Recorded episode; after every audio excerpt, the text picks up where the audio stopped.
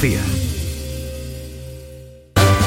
En Canal Sur Radio, gente de Andalucía con Pepe da Rosa. Queridas amigas, queridos amigos, de nuevo muy buenos días. Pasan cinco minutos de las 12 y esto sigue siendo Canal Sur Radio.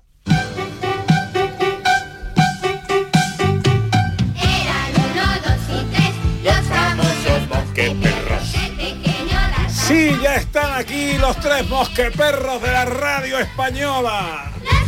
El profesor Carmona para hablarnos de libros, Raquel Moreno para hablarnos de filosofía, David Jiménez para hablarnos de sus cosas. Hola profesor, buenos días. Yo también hablo de música clásica. Y de música Eh, que clásica. ha dicho solo libros, va a parecer que no, aquí vamos a escuchar ahí cosas porque estamos en una sección que se llama Circo Musical, donde vamos a ver, hoy vamos a ver niños prodigios. Ah, niños. Interesantísimo. eh. Bueno, qué bueno. Lo van a pasar genial. Y nos trae un libro además. Y os traigo un libro y además con una entrevista porque ha venido el autor. Los tres jóvenes de Sanlúcar en la primera vuelta al mundo, que es de don Manuel Romero Tallafigo. Bueno, y que a mí me da tanta alegría siempre saludar al profesor Tallafigo. Buenos días. Buenos días. ¿Cómo está usted, hombre? Estupendo, disfrutando de este otoño y de esta luz tan bonita que hay en Sevilla. Sí, señor. Sí, señor. Bueno, de momento dicen que por lo menos un par de semanitas vamos hasta así.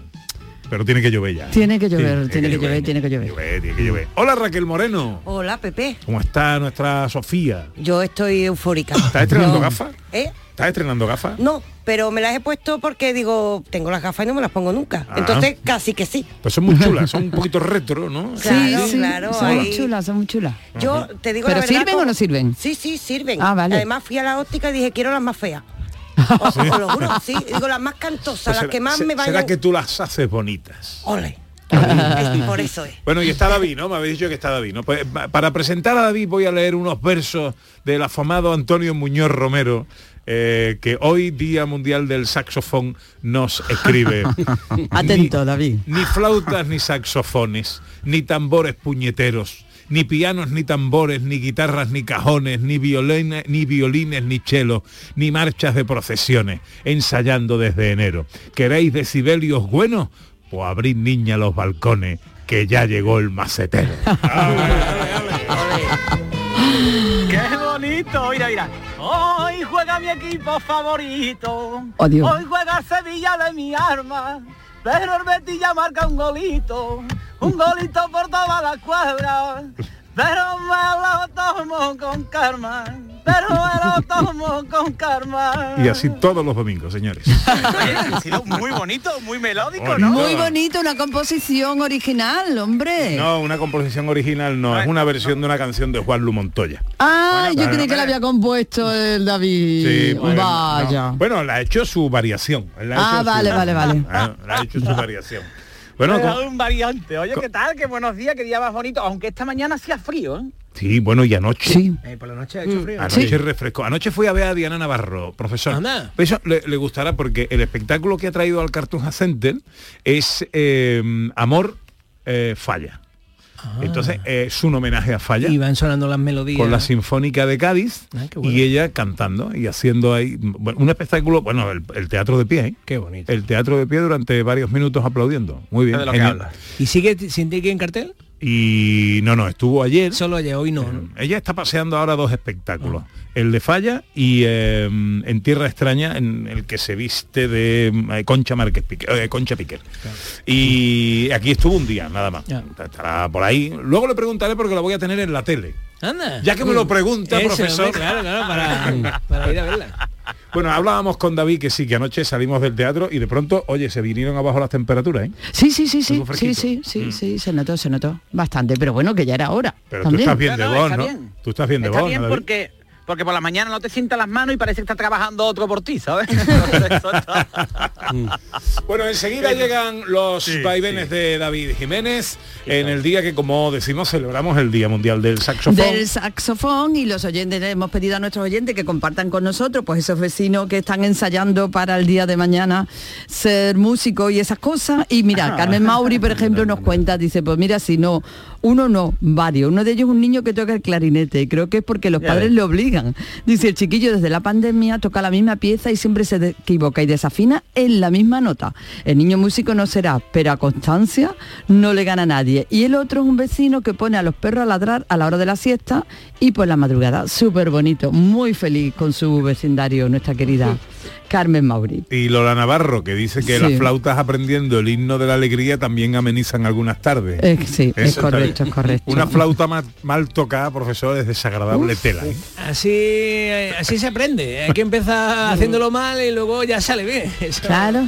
Mira, está muy contenta nuestra realizadora Irene porque su niño empieza ahora a tocar la flauta, ¿no? No. Muy Y los vecinos aplaudiendo en este momento. Yo debo deciros que mm, eh, creo que lo he contado alguna vez aquí que yo mm, tocaba una pieza de alta velocidad, de un estudio de velocidad de piano que duraba unos 45 segundos aproximadamente. Y entonces yo la tocaba diariamente dos horas. Pero yo estudiaba como cinco horas de piano, pero eh, esa pieza la tocaba como dos horas, que eran 50 segundos y empezaba de nuevo. Y empezaba de nuevo. Pero ese curso lo tuve que repetir. Madre y luego mía. tuve que repetirlo otra vez. Y, tu- y tuve que repetirlo cuatro años ese curso. Ese fue de verdad mi, mi, Y se mi los vecinos, calvario. ¿no? Y, El mi castigo padre, que ha tenido que ser Carmona para los vecinos. no mi padre, mi padre eh, eh, escuchaba que empezaba pum, toque, toque, toque, toque, toque, toque, toque, y mi padre abría la puerta. se- mi padre era ciego, entonces el pobre es que eh, para él era mucho peor porque era lo único que escuchaba, ¿no? Entonces abría la puerta y se iba al portal. Al Ah. portal allí a mirar, a, a mirar, bueno, a escuchar pasar a la gente por la calle y cuando yo ya terminaba le avisaba que he terminado y él subía. Qué dolor. pero, pero he llegado a tener mi título superior de conservatorio. Bueno, enseguida los vaivenes de David Jiménez. En Canal Sur Radio, gente de Andalucía, con Pepe da Rosa. En Conforama nos adelantamos al Black a lo loco, con un 20% de descuento extra en sofás y colchones. Y además, envío gratis, solo hasta el 15 de noviembre. Conforama. La tarde de Canal Sur Radio con Mariló Maldonado tiene las mejores historias y las más emocionantes. Un programa para disfrutar de la tarde, cercano, pendiente de la actualidad, con un café con humor. Te escucho en tu radio. La tarde de Canal Sur Radio con Mariló Maldonado. De lunes a viernes a las 3 de la tarde. Más Andalucía, más Canal Sur Radio. ¿Y tú? ¿Qué radio escuchas? Yo escucho Vigorra, El Yuyu y mi favorita, Charo Padilla. Yo soy del club de los primeros. Mi programa favorito y primordial de mi Charo Padilla. Hay un montón de programas muy buenos en Canal. Y además con el hablar nuestro y la forma de ser nuestra. Canal Sur Radio, la radio de Andalucía. Yo escucho Canal Sur Radio. En Canal Sur Radio, gente de Andalucía, con Pepe da Rosa.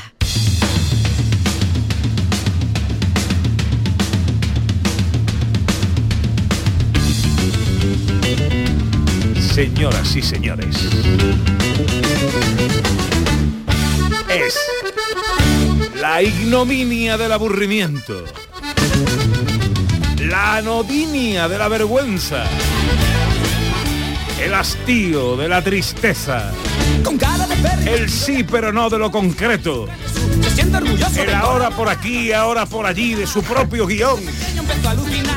Con más sonrisa que afinación. Él es David Jiménez. Hoy me lo he preparado, hoy me lo he preparado. Hoy te lo has preparado, ¿no? Sí, Sí, sí. pero si pierde el Sevilla que no sufras todo el día. No, vayamos a me va a dar la mañana, tú a mí también. ¿eh? que vaya, vaya semanita que llevo, Guillo. Oh, qué barbaridad, ¿sabes? Bueno, hoy Oh, tenemos, tenemos invitado, eh, David. Eso significa que mm, tenemos menos tiempo. Porque, Bueno, no pasa nada. Eh, así Yo que me habitúo, me adapto. Soy un camaleón de la apro- onda. aprovechalo y cuéntanos qué te trae hoy. Pues mira, me viene muy bien, me viene muy bien, porque digo, anda, mira, oye, me viene muy bien el tema hoy, porque me estáis hablando de lo del saxofón y los instrumentos y demás, ¿no? ¿Te acuerdas? No sé si lo recordarás porque no me echaste mucha cuenta la semana pasada, me cortaste, no me diste tiempo, lo habitual, y entonces... Fue un corte te- magistral eh, la semana pasada. Pues, ¿Te acuerdas? Estaba Sí. Carmona a mi al lado y se. Fue fantástico, fantástico. Ni se notó. Es verdad. Bueno, pues os cuento porque mira cómo viene, que viene fantástico, porque ya he empezado mi clase de guitarra, ¿vale? Hombre. Esto va en serio, esto va en vecino.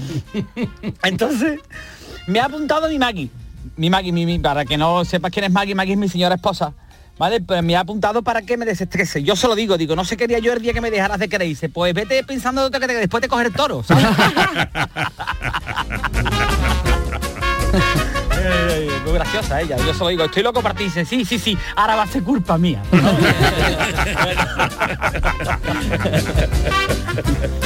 Pues ahí me ha apuntado, porque ella me va apuntando a cosas, ¿no? No sé si recordaréis que ella con el tiempo, ¿no? Antaño me apuntó para que me tiraran paracaídas, después que fuera de puenting. Eh, todo cosas para que yo tenga a lo mejor un seguro, ¿vale? De vida, ¿sabes? Ahora lo de la guitarra, bueno, pues verá, os cuento porque es maravilloso. Yo no iba a hablar de esto, pero digo, creo que debo de contarlo.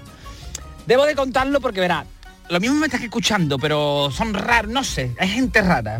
Debo Somos un grupito, verá, verá, somos un grupito de 10 personas, ¿eh? El grupito es para verlo. De verdad que el grupito.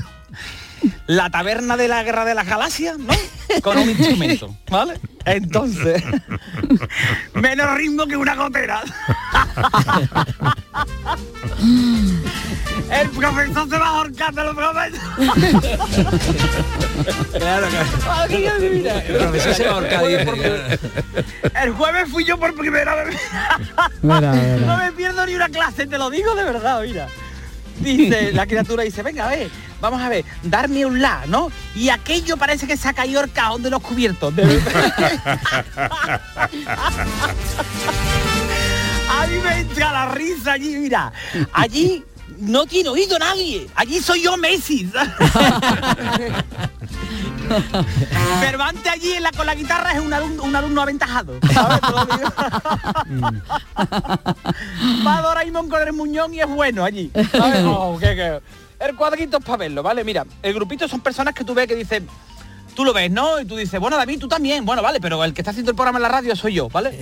Entonces, tú lo ves y dices, son personas que no destacan en la vida por lo que sea. Esta gente no se han comido el bocadillo entero en el recreo. Nunca, ¿sabes? Esto que tú lo ves y dices, uff, con tanto inútil no destaco, ¿sabes? ¿Tú, has decidido que ya no vas a ir más a las clases de guitarra? O que ellos no, No, no. escuchan Canal Sur Porque Radio. ellos no escuchan Canal Sur. El ¿no? arriesgado. Bueno, puede ser que sí, pero no, no, no pasa nada, porque, vamos, no me pueden decir nada. Hay uno, hay uno, hay uno que tiene toda la cara del que secuestra a la hija de Liam Neeson, ¿sabes? O sea, que tú lo ves que dice, "Mm". cuando a Bigote Rosel se quitó el bigote, que tú decías, "Uh, está raro, Bigote Rosel, ¿qué le pasa? No, ¿vale? Entonces, bueno, coge uno, para que tú veas cómo es el grupo, eh, mira, coge uno que ya tú lo ves que ya sabe tocar la guitarra, ¿no? Me dice, digo, ah, tú ya sabes, ¿no? Dice, sí, sí, así muy rarillo. Y dice, yo ya sé tocar una sevillana, ¿no? La criatura es para verlo, cuando yo lo veo entrar, que ya ha hecho fresquito, ya por las noches las clases son con nocturnidad y alevosía, llega con unas manguitas cortas, con la rasca que hace, los brazos blancos que estuve a punto de firmar, le digo, a unas cayolas, le voy a firmar. Digo, entonces tú ya puedes cantar, ¿no? Porque claro, todo mi afán es que yo quiero tocar para cantar. ¿sabes? Claro, Para a acompañarte a ti mismo, claro. Claro, a ver quién me sigue a mí. Me tengo que seguir yo solo, ¿entiendes? Entonces, y le digo, oye, tú ya te puedes, tú ya puedes cantar, ¿no? Tocando una sevillana, ¿no? Y me dice, para que tú veas, ¿eh? Y dice, uh, no, no, porque es que yo. Es que lo que pasa es que si yo canto no, no, no sé tocar las palmas. Digo, madre mía. Madre mía. Claro, las neuronas hay que repartirlas. Escúchame, para una cosa cuento para cosa. otra. Allí no tiene oído nadie, aquello es la sala de espera de GAE, ¿sabes lo que te digo? Un besito para todos los compañeros de guitarra de David De David Jiménez y en Jiménez. especial para el profesor. Por favor, un besito para el profesor. Claro. Porque es que espérate te lo cuento, lo del profesor y los de GAE, lo de GAE. ¿Tú te imaginas la sala de espera del GAE, la recepcionista? ¿Cómo avisa los notas? Le tira una bola de papel, ¿no?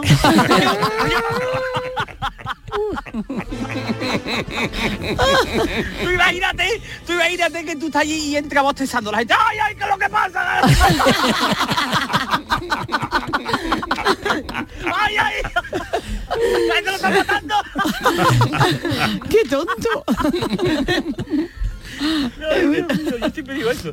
No, pero, que- pero hay un positivismo enorme, tío, porque han puesto en la sala de GAE, que yo he ido, ya os contaré por qué, no es por mí, pero he ido, tienen hilo musical y digo, madre mía, no se puede ser más positivo.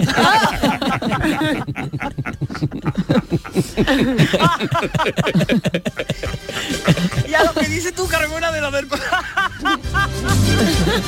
El profesor, ¿no?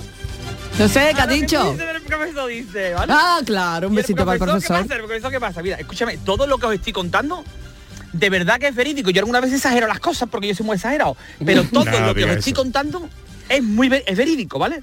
Dice el profesor, bueno, no pasa nada. Digo, uh, tú no tienes, le digo a este, no digo, uh, no tiene oído, mi hermano. Entonces, tú, ¿qué pasa? Tú que eres Melanie Griffith tocando las palmas. Dice el profesor, no, pues yo también soy sordo de un oído. Digo, ¿cómo? Digo, me parece un error de marketing gravísimo. Eso como cuando en las series turcas sale un carbo. Digo, un error enorme. no, estoy trabajando, no estoy trabajando bien el marketing. un carbo, ¿no? Y qué chulo del carbo. Eh, Yo os lo he contado, ¿no? Un amigo mío que un amigo mío que se puso pelo. Y tengo varios, ¿no? Porque tengo incluso dentro de la familia, no la mía, eh, pero la familia, ¿vale? que se ha puesto pelo, ¿no? Y tengo un amigo que se puso pelo y, y- y ahora se hace todo el tiempo fotos en el Facebook, está allí con... Y yo cada vez que pone una foto en el Facebook le pongo, "Uh, esta foto está turcada. ¿sabes? Turcada. Turcada. Eso no está bien conseguido, lo del pelo, porque de verdad que yo eh, no descarto que me quede calvo, ¿vale? Pero todavía no está bien conseguido y la gente parece un kiwi. No tiene el pelo fuerte. No, no, no, pero no, luego enraiza no, y no, queda bien. claro, no, no, está bien, está muy bien. No, Sí, sí, yo, Sí, ¿eh? sí, sí, sí, sí, sí. Ah, no, Mi cuñado que- tiene más pelo en la espalda que mi colega, ¿eh? Te lo digo. Vamos a ver, recién puesto se nota un poquito, pero Hay que ya darle lo- un tiempo. Cuando pasa el tiempo, no, no, hombre, queda bien, queda bien. Bueno, No. escúchame, déjame que tengo poco tiempo que está este señor Sí. que ha venido ahí. Hola, señor. Buena. Bueno, eh, mira, aquello es un pasillo. O sea, yo creo que todas las semanas voy a hablar de esto, pero mira, era por un filón maravilloso. ¿no? Llega, de- os, de- os prometo que es verdad y os voy a hacer una foto, ¿vale? Vale. Llega una chavala, bueno, un poquito así más mayor que yo, ¿no? Con su hija, que tendría unos 14, 15, unos 14 o 15 años, ¿no? Y dice el profesor, bueno, saca la guitarra, saca la guitarra y, e ir afinándola, al que no la tenga afinada, ¿vale? Vale. Y saca esta muchacha, de verdad, una guitarra de esta chiquitita que vende que los puestos de la feria en color rosa. En color rosa, una guitarra. Digo, mira, yo no puedo más en serio, ¿vale? Porque allí la gente no está de cachondeo, allí está la gente en serio con lo que todavía es mucho más graciosa, porque son estas situaciones que tú dices, no me puedo reír porque estoy yo el único que me río, ¿no? y ahora, yo me fijaba en el profesor y el profesor se creía que le estaban gastando una broma, ¿sabes? La criatura dice, que hay una cámara oculta, ¿no? Como cuando tú vas a Hacienda y hay un nota amable que te atiende, tú sabes, algo está la cámara, ¿no? Algo está pasando. ¿Qué está pasando? Correcto, ¿vale? Bueno, pues la criatura diciéndole a la chiquilla, mira, yo es que esto no te lo puedo afinar, ¿sabes? Que esto no tiene cuerda. claro, dices que esto es hilo de pescar, tenía tanza, tenía... te lo- No. y la y la madre mirando, claro, claro, la madre me iba a partir la guitarra en la cabeza porque veía que yo me estaba riendo todo el tiempo. Pero porque la gente me, me ha dicho cuando yo lo he contado, esto yo llevo contándolo desde el jueves. A mí me gustaría verte por un agujerito. En, Mira, en- a mí, en claro, esas la- clases. La, la madre me miraba como diciendo, ¿qué, qué te estás riendo de, de mi hija? ¿No? lo que no, lo bueno es que ahora me voy a reír de ella, porque o la gente, no, David, a ver si eres un ukelele. Yo sé lo que es un ukelele, ¿vale? Que es la guitarra esta chiquitita, o sea que no Sí. era una guitarra de juguete, vamos, de hecho tenía tanta, ¿sabes? Ujú. Y yo sé el ukelele porque el ukelele es el, ide- el- el instrumento este ideal para los que no saben si quieren un instrumento o una mascota, ¿sabes? el que tiene que tiene nombre de delantero de Camerún, ¿sabes? este es el instrumento de los píos hippies en los caños que se ponen ahí para pinchar, ¿sabes? No? Este es el instrumento, ¿sabes? Bueno, pero es que Venga, para terminar. Ah, vale. Mira, la madre, la madre, os, os- os lo prometo, ¿vale? Eh, sa- saca otra guitarra, ¿vale? Y ahora aparece con otra guitarra un poco más grande, no mucho más grande, en negra, ¿vale? Así toda como rara. Digo, uy, ¿tú quién eres? Marta y Marilia de ella baila sola. ¿Por qué? Digo, ¿y eso qué es lo que es? ¿Que eres Merche por, porque tienes esa guitarra? ¿Eh? Dice, no, esto es una guitarra que yo me lo he comprado por el Wallapop y le había puesto nombre, le había puesto nombre, se llamaba Margarita. Digo, ¿Margarita por qué? Dice, no, porque mi tía tocaba en un coro y le he puesto Margarita con el instrumento. Digo, esto es como cuando el rey Juan Carlos le puso a su velero bribón por su yerno. ¿Quién le iba a decir a Barichara que era el bueno? Bueno, eh, por lo que veo, la semana que viene seguiremos con el capítulo 2 de tus clases de guitarra, ¿no? Es que me queda un montón de cosas porque, claro, darte cuenta que somos 10, tengo que ir analizándote los personajes, pero oye, mira, estoy para decirte que Da yo soy serie. bueno allí. Da ¿En serio, serie. eh? Bueno, pues eh, estoy deseando escuchar el siguiente capítulo. David, te mando un beso enorme. Adiós, adiós. Adiós, Cuídate, cuídate.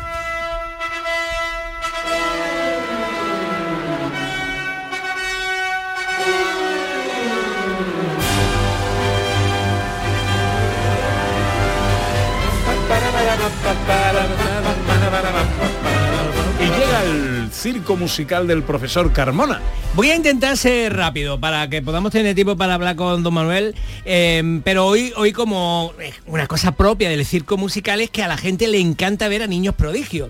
Por cierto, mm, vamos a escuchar a esta niña prodigio que toca el violín con siete años, pero claro, ya esta es una mm, versión un poquito antigua, ¿no? De hace unos cuantos años, y ya la he visto después, y claro, ya luego son normales. ¿no? Claro. Claro, solo tienen gracia cuando son pequeñitos, ¿no? Entonces esta niña con siete años y claro, con un instrumento que, claro, son más pequeños, los instrumentos son más pequeños que los violines normales. Entonces la sonoridad del instrumento no es muy bueno, pero se ve que ella lo toca virtuosísticamente, ¿no? Os recuerdo que con siete años Mozart estaba dando giras como niño prodigio por Europa, ¿no? Fue a Roma, lo- el padre lo llevaba por todas partes y esta, esta niña, eh, que se llama Bri- eh, Brianna Kane, eh, toca las zardas de Monty así de bien, mira.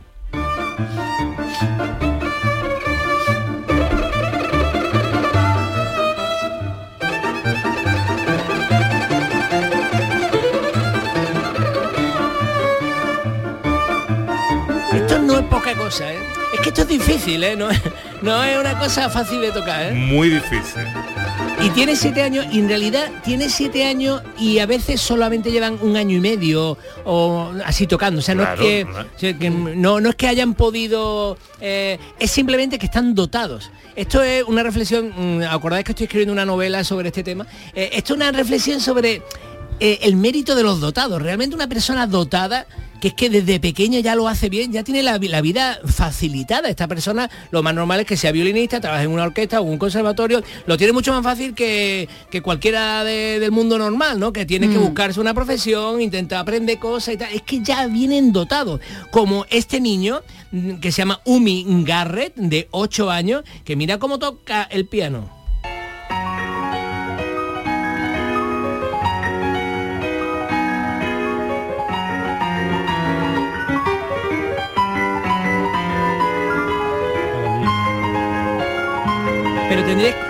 Tendrías que verla, eh, es una niña, Sí, tendrías sí. que verla porque es muy, muy pequeñita. Est- Estos vídeos es, es recomendable verlos porque, Sí. hombre, te hacen más a la idea ver a la criatura que, que casi no llega al suelo, Sí. eh, eh, eh, tocando como toca el, el piano esta Umi Garrett, con ocho años nada más. Fue, la, la llevaron en Estados Unidos al programa de Ellen de, de- ¿sabes tú? Ellen de Jenny o algo así, bueno. Bueno. Eh, Ellen, el programa de Ellen. Y entonces la, la llevaron y se veía una niña que es que por supuesto no le llegaban los pies al suelo y tenía unas manos pequeñitas, pequeñitas y sin embargo con una velocidad impresionante. Y termino, y termino. Déjame solo, Ah. ya que estamos hablando de pequeñines, le vamos a dedicar esta sección de pequeñines al amigo Pablo.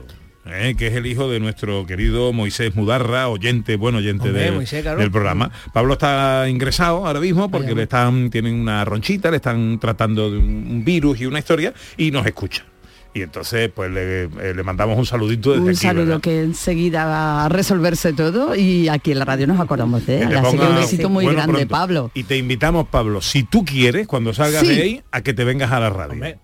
¿Eh? Eso. ¿Te, quieres venir a ver un programa, Pablo? Pues venga, te invitamos bueno. a venir con Moisés, ¿vale? Estás Con tu invitado. padre. Tú decides a qué hora del programa quieres venir. Dice, yo no, a, a- a David no lo aguanto. Bueno, pues te viene a otra hora. ¿sabes? Tú a la hora otro que tú día quieras. también puede elegir el U sábado. otro día. ¿Eh? Así que estás invitado y deseamos que te pongas bueno muy pronto. Profesor. Bueno, estos dos niños que hemos visto realmente los llevan como niños un poco eh, virtuosos a dar conciertos, espectáculos, ¿no? Entonces esto es circo musical. Pero yo os he buscado una joya de mm, niños que cantan, porque claro, hay muchos grandes escolanías, coros infantiles en el mundo y sobre todo los más famosos son los de Inglaterra, los de Oxford y los de Cambridge, que tienen unos coros de niños fantásticos. Y entonces hay una obra virtuosística que precisamente está relacionada con Mozart, porque fue, ya he contado un día que Mozart fue el primero que la que consiguió al escucharla en Roma, en el Vaticano, sacar la partitura, se fue al hotel y sacó la partitura de oído de lo que había escuchado en, en la- en la- en el propio Vaticano De oído. de oído. Eh, y, y- y realmente es que era una pieza sublime que el Papa decía que no debía salir de, que quería que fuera solo para ellos, ¿no?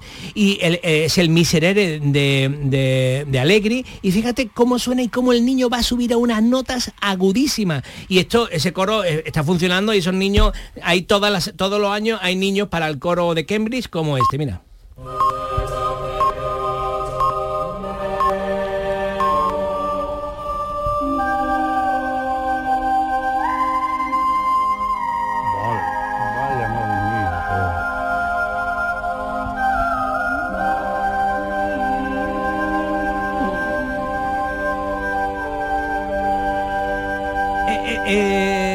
Eso, eso, claro, a lo mejor Madre muchos oyentes mía. van en el coche o están ahí en la cocina o algo y no, y no han podido. Pero esto, esto realmente es para fijarse. Lo podemos poner otra vez desde el principio. Y, y- y lo- porque lo he puesto muy cerca de donde llega el momento. La pieza es mucho más larga, ¿no? Pero es que este es el momento, un momento sublime de la historia de la música. Lo escuchamos otra vez para ver ese niño que hace sol do sobre agudo.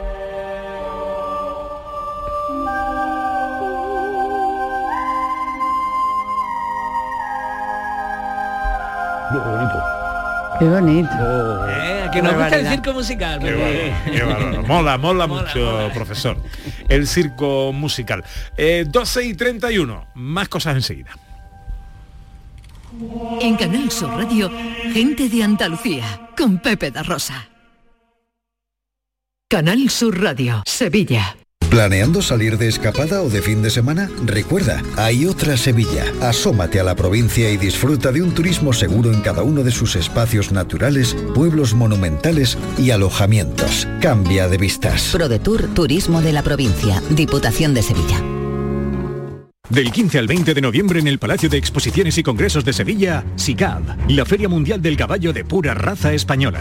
Vive su espectáculo ecuestre, pasea por todos sus stands y disfruta los mejores caballos de competición. No te pierdas el mayor salón ecuestre de caballos pura raza española en Fides. Compra de entradas en sicaventradas.com. Patrocina Ayuntamiento de Sevilla. Trabajo en equipo. Bien hay los ocho. Compromiso. Nadie se descompone. Esfuerzo. Reviento cada parada. Sacrificio. Dicen que nunca se rinden. Constancia. Sigo. Sigo. Amor por unos colores. ¡Vamos, Betis! ¿Te lo vas a perder? Regata Sevilla Betis, sábado 12 de noviembre, desde las 10 y cuarto en el Muelle de las Delicias. ¿Y tú? ¿Qué radio escuchas? El Club de los Primeros, Jesús Vigorra y todos los programas que tiene Canal Sur, los mejores. Yo estoy 24 horas con Canal Sur. Es la mejor cadena que se puede escuchar. Sobre todo los informativos me encantan porque me dicen cosas para estar alerta. Canal Sur Radio, la radio de Andalucía. Yo escucho Canal Sur Radio. Humor, ingenio, música en directo, entrevistas. Todo lo tienes en el show del comandante Lara. Y te esperamos los domingos en la medianoche para que disfrutes de la radio más original y divertida. ¡Vas a flipar! ¡Síguenos! El show del comandante Lara. Este domingo en la medianoche. Canal Sur Radio, la radio de Andalucía. En Canal Sur Radio, gente de Andalucía, con Pepe da Rosa.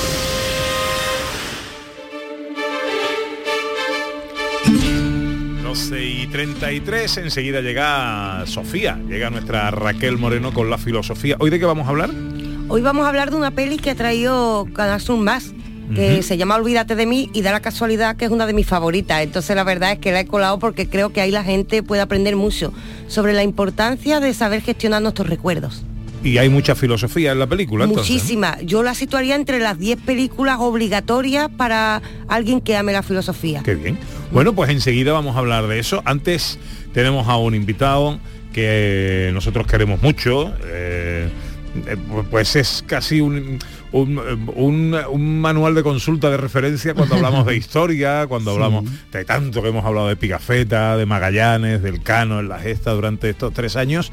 Y traemos un libro, profesor, Los tres jóvenes de Sanlúcar, es una trilogía, Los tres jóvenes de Sanlúcar en la primera vuelta al mundo. que ha escrito efectivamente Manuel Romero Tallafigo, que además es eh, catedrático de, de la universidad, investigador de- del mus- de- del archivo de India y, y ahora ha estado con Magallanes, pero antes estuvo con Colón también. Que, ¿Te acuerdas que, vamos, que él realmente ha tenido contacto con los grandes hombres de, de la historia que, que tiene que ver con Sevilla, con Andalucía, con España y con el mundo? Profesor, eh, ¿quiénes son estos tres sanluqueños? Estos tres sanluqueños, primero la trilogía lo hemos hecho tres sanluqueños. Cada uno ha escogido un autor. Son, uno es Diego de Arias, hombre de armas, un, un tío que se ganaba la vida en el siglo XVI con las armas. Ajá. Y yo pongo ahí en la novela que Magallanes se fió de que era muy buen manejador de armas, que era un hombre leal, que era un hombre mm, fiel, que era un hombre que entendía de caza, que era un hombre que con mucha veces y los cogió como criado suyo, tanto que lo mandó a Puerto a llevarle a su hermana la escritura de la finca que le dejaba. Y lo hago yo hacer un viaje a caballo por toda Extremadura, en fin.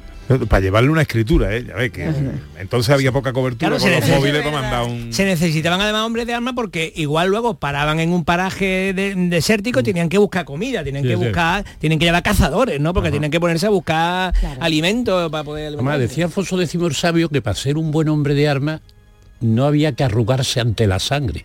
Y por eso que los hombres de armas o procedían o eran carniceros, eran muy buenos hombres de armas.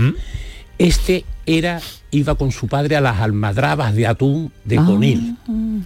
Y pescándose a esa fuerza, y, porque no tenían que, que- que temblar ante la sangre. Y a este muchacho lo hago yo también, que su madre era del Coto de Doña Ana, era guardesa allí con su padre, y entonces aprendió también el arte de la caza. Y cuando tú matas a un animalito, el que caza ya no, no lo siente tanto como el que no caza. Claro, claro. Entonces, por eso lo hago hombre de armas.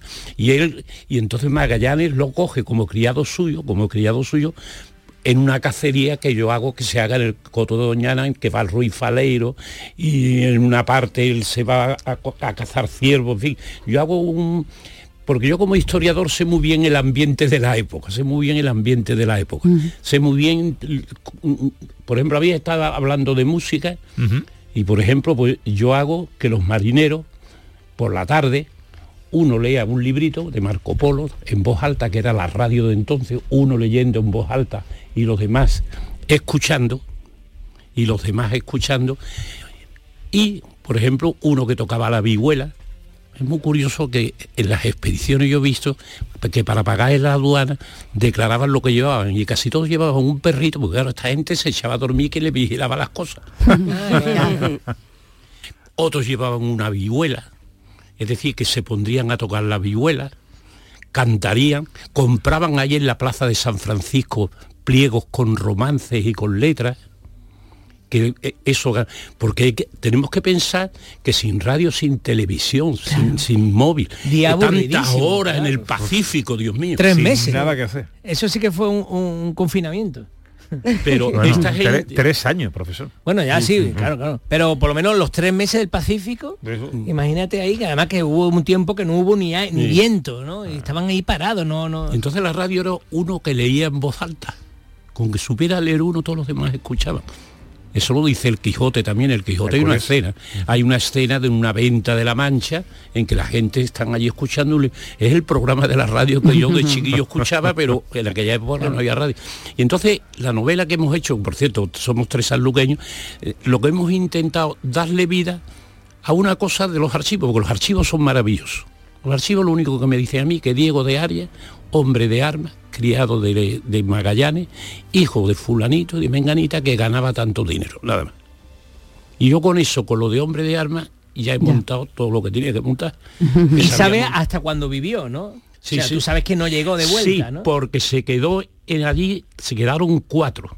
Se quedaron cuatro. Y entre ellos estaba este sanluqueño. Se quedaron cuatro en, Fili- en Filipinas. En, en las Molucas, en Tidore. ah, cuando ya fueron a las Molucas. porque no se habían vendido algunas cosas y se quedaron allí custodiando y para que aprendieran el idioma.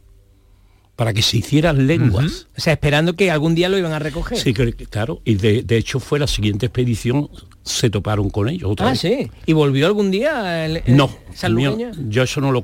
Le cogió cariño a las molucas Yo en la novela me puse a escribir José Carlos y llegó un momento que me dijeron nada más que, no- que podía 90 folios y tuve que decir, Aquí lo dejo. vinieron los portugueses, salí huyendo y le dejé al hijo del cacique de allí de Tidore, le dejé estas memorias para que llegasen aquí.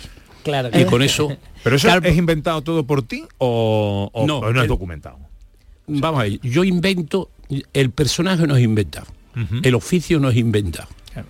El ambiente en que se ve eso de la música, porque si yo sé cómo funcionaba esto, las lecturas, lo- las zalomas cuando salían para unar los esfuerzos, cuando remaban, todas esas cosas las sé yo. Si yo sé que en Sanlúcar, por ejemplo, lo que era el castillo entonces, pues hago un convite allí en el castillo. Como era en el mes de abril, pues me cojo toda la fruta que había en San Lucas en el mes de abril.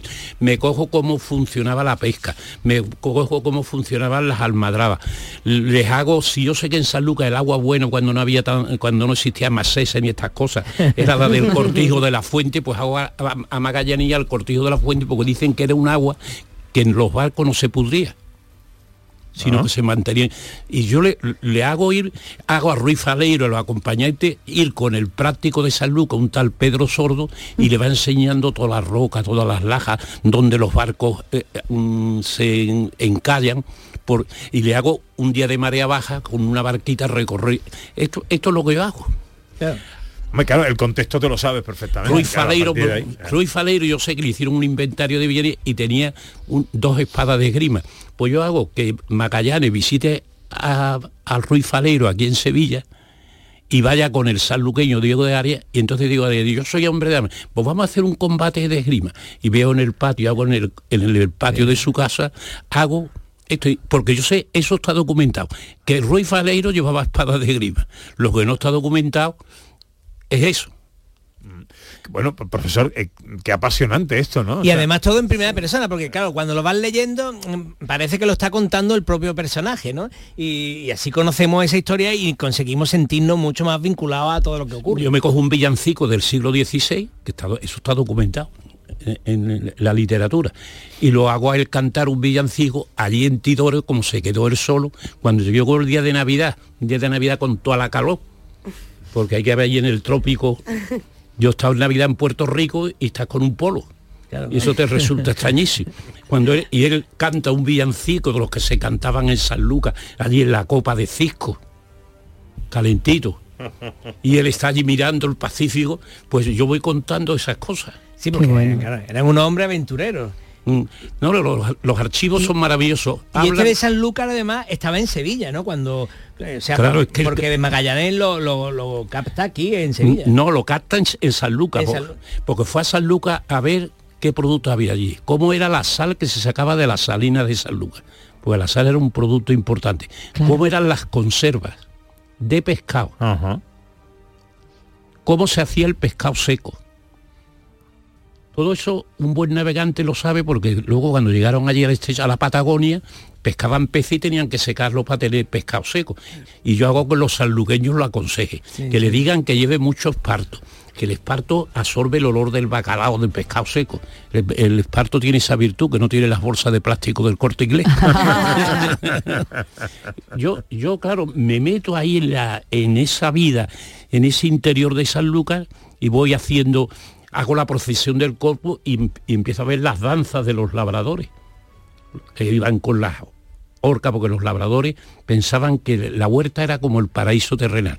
Entonces hacían la danza en que cuando Dios expulsó a Adán y Eva del paraíso, dice que los expulsó con, un- con una espada, venga, fuera, fuera, y puso en la puerta del paraíso a un querubín, no a un serafín, porque un querubín es un ángel que tiene muy mala. porque si hubieran puesto a un serafín, pues al serafín lo hubiera convencido a Adán y Eva y otra vez se hubieran metido.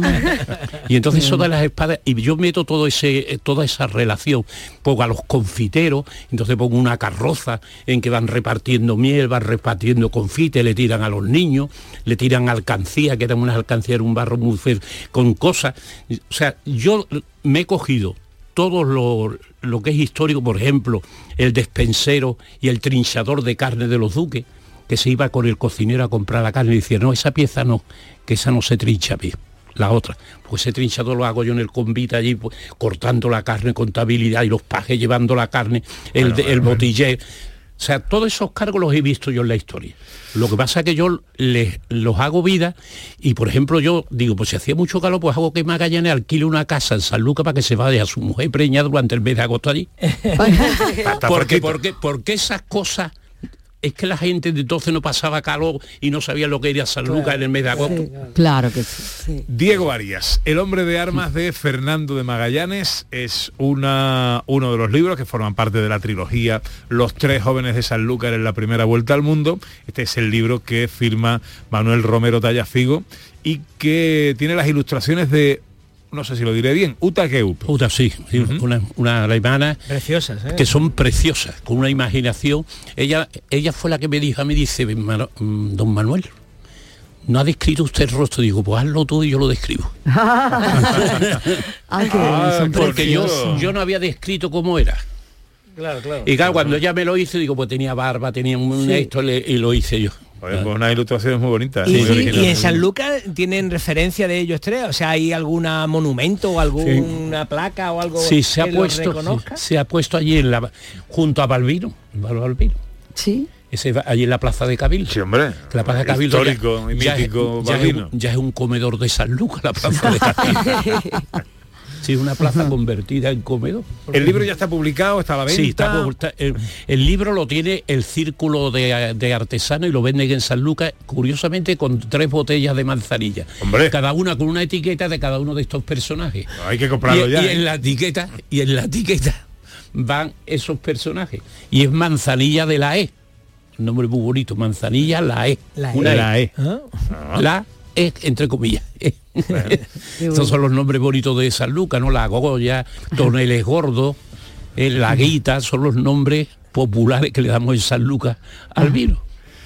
Pues la trilogía de, de Los tres jóvenes de Sanlúcar en la primera vuelta al mundo y este libro que firma Manuel Romero Tallafigo. Profesor, es un placer siempre escucharte. ¿eh? y aprendemos muchísimo. Además nos quedamos embobados. Si no le ponemos a esto freno, eh, se nos va la hora. Hombre, no hablamos con el profesor podríamos estar días y días hablando. Es Sí, verdad. una De los biblioteca detalles, gigante. los detalles, Sí, sí, sí. Hablamos ahora de filosofía. Para Sofía la noche tiene algo especial, algo nuevo y seductor. Con Raquel Moreno Lizana en Telequia Filosófica. Hoy hablamos, eh, os recordamos que este año estamos con la filosofía pop, es decir, la filosofía que tenemos más cercana en nuestro entorno, en nuestra eh, vida diaria y cotidiana, de una película. Eh, la película se llama Olvídate de mí. Sí, y además se me ocurrió porque vi el anuncio en Canal Sur Más, eh, incluye Olvídate de mí, que he estrenado una tele para colmo, Pepe, ha llegado justo para verte a ti en grande y para ver esta película. ¿Ya, sí, la, sí, ¿Ya la tiene puesta? sí. Esta Tele tarde, grande, grande, a te voy a mandar una foto. A eso de las cinco y media empieza Andalucía a dos voces, no te la pierdas, ¿eh? No, pero si es que para eso me he comprado la tele. Ah, muy bien. Sí, que- que de verdad me motivó saber que tú estabas en la tele, digo, pues ya en tele, ya se acabó el ordenador. Y además de Netflix, además de todas estas plataformas, existe Canal Sur Más. Y ha incluido una película que es que hay que hablar de ella porque nos lanza una pregunta. Una pregunta que además es muy contemporánea, porque ya sabemos que estamos en la era de los aparatitos. Estamos en la era en la que imaginamos que los aparatitos nos va a dar soluciones para todo en la vida, ¿no? Pues en esta película más o menos se nos propone que se inventa un aparatito que aparentemente nos va a dar una solución. Voy contextualizando de una solución para nuestra vida, para nuestra salud mental. ¿vale? Eh, contextualizo, la película es de Jim Carrey. Eh, aviso, estamos acostumbrados a ver Jim Carrey en películas de cachondeo, pero una persona que es muy expresiva para hacernos reír también lo es para hacernos llorar. Entonces se va a jugar constantemente con nuestras emociones. Y lo que vamos a encontrar son dos jóvenes que se encuentran en una fiesta y él es muy retraído, muy tímido, muy calladito y ella todo lo contrario. Ella es un cañón, ella es una persona que habla todo el rato, con el pelo de colores, se va cambiando el color de pelo según sus emociones. Son el yin y el yang, pero cuajan y empiezan una relación y al principio parece que estamos ante una historia de amor sin más. Ahora bien, vamos viendo cómo esa historia de amor, como ocurre muchas veces en la vida, por desgaste, no por nada en concreto, se separan.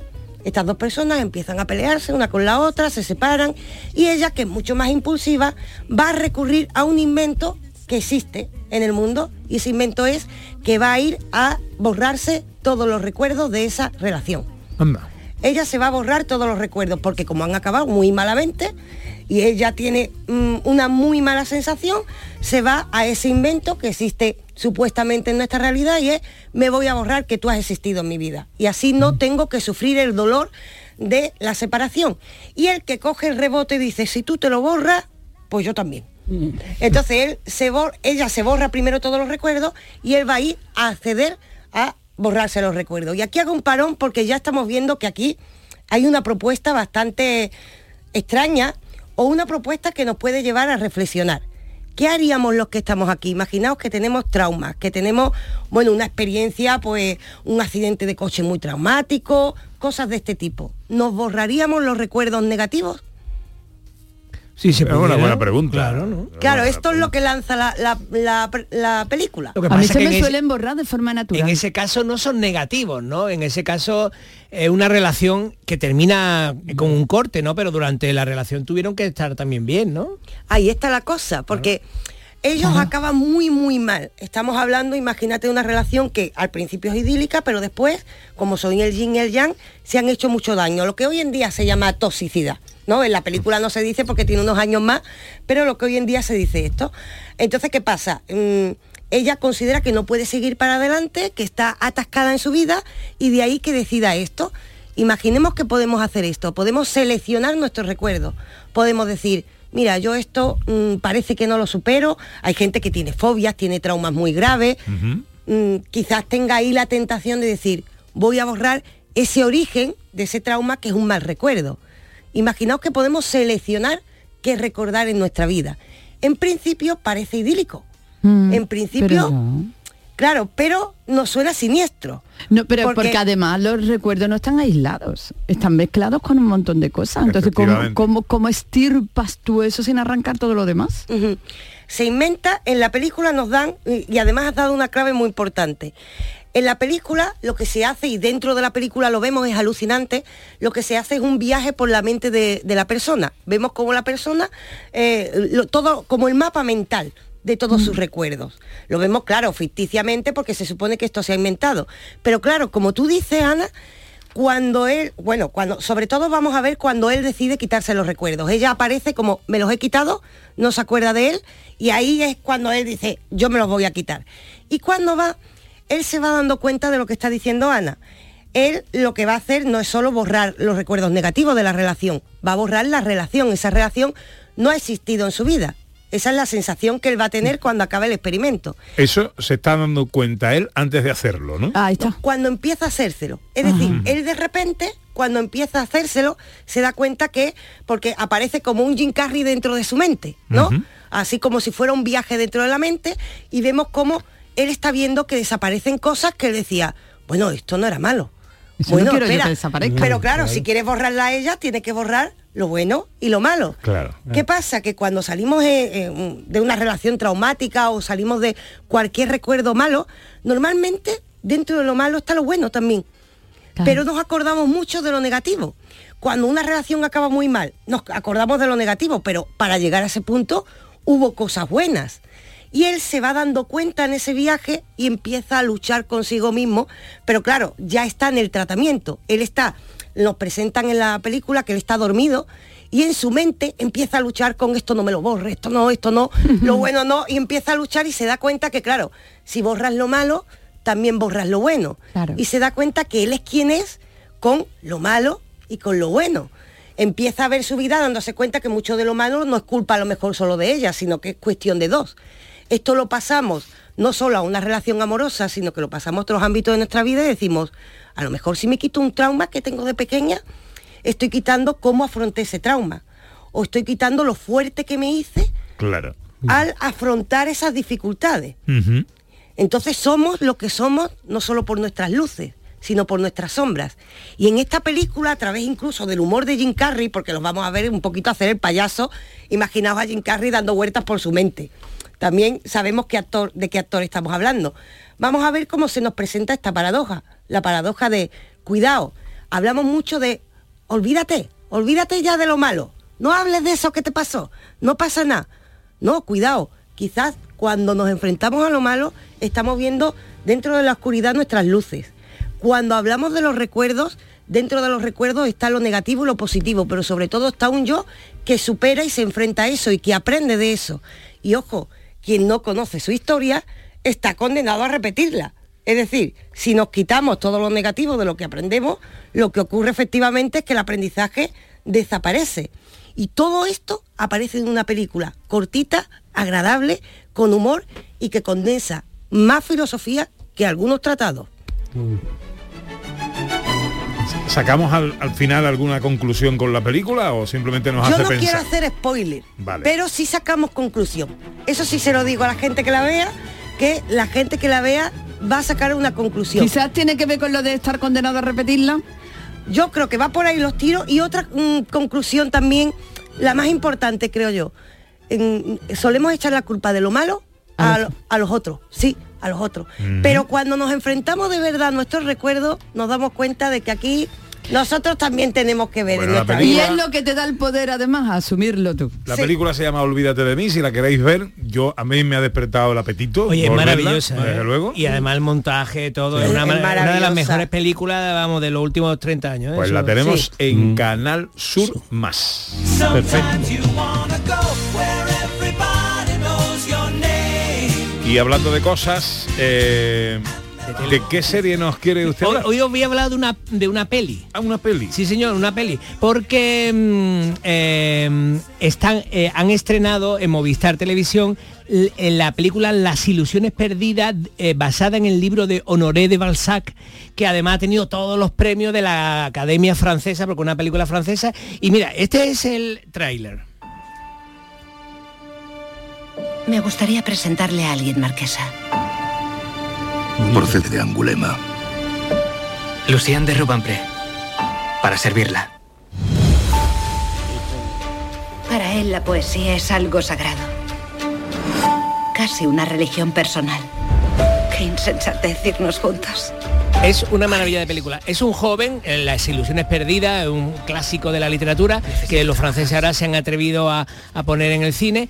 Y es un- una maravillosa película en la que eh, un joven que se siente poeta llega a París para intentar ser poeta y vamos viendo cómo entra en el mundo del periodismo. Atención que si eh, estáis hoy de la rama periodística, este tema os puede interesar mucho y el tema de la edición de libros. Porque claro, él quiere publicar su libro tal, y entonces entra en el mercado de los libros. Esta semana he estado en, un- en unas jornadas que ha habido en la Facultad de Comunicación sobre la fake news, face news eh, y la fake news. Y, mm, o sea, de- sobre las mentiras en el periodismo decía, estamos en la peor época y tal. Vean esta película o lean el libro de Honorat Balzac, en el que verán cómo en realidad en esa época la gente mm, eh, vendía su alma con tal de publicar algo. Como el título de la película, recuérdame. Eh, las ilusiones perdidas. Las ilusiones perdidas. Magnífica. La música preciosa. ¿eh? ¿Qué palabra eh, tenemos que eh, no, no olvidar hoy? Claro, pues recordando lo de olvídate de mí, la palabra recordar, que yo creo que nos lleva la importancia de esta paradoja, porque recordar es, bueno, tiene el prefijo re, que indica que de nuevo, y cordis corazón, vamos a volver a pasar por nuestro corazón. Una cosa más bonita que esa, el recuerdo puede ser motivo de aprendizaje y sobre todo de disfrutarnos a nosotros mismos.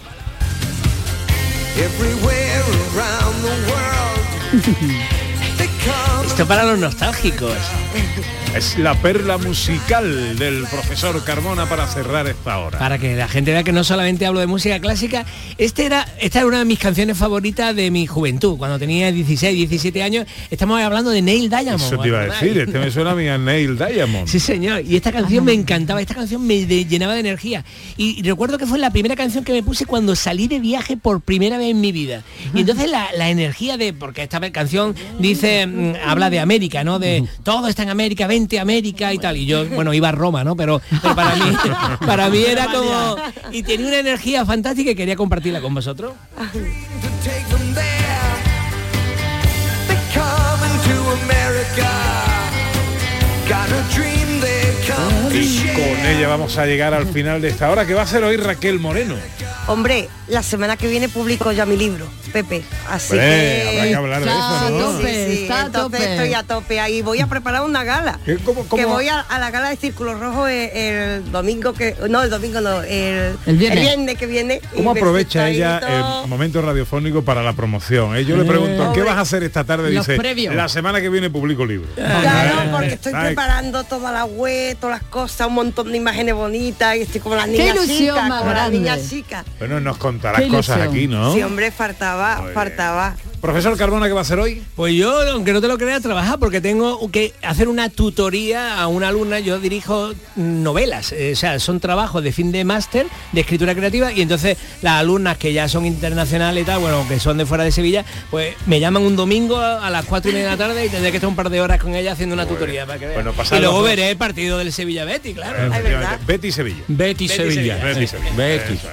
Que no por nada, sino porque se juega en el Sí, sí, Villamarín. campo A las Betty. 9. Eh, a las 9. ¿Va a ir usted, no, profesor? Sí, Bueno. yo a las 7 estaré en Reina Mercedes tomándome un café y viendo pasar la gente. Ole. A las 8 me subiré y volveré a las 11 a mi casa. Bueno, pues que vaya todo bien Esperemos que felices. y que gane el mejor. Eh, que llegue la información a Canal Sur Radio. En Canal Sur Radio, gente de Andalucía, con Pepe da Rosa.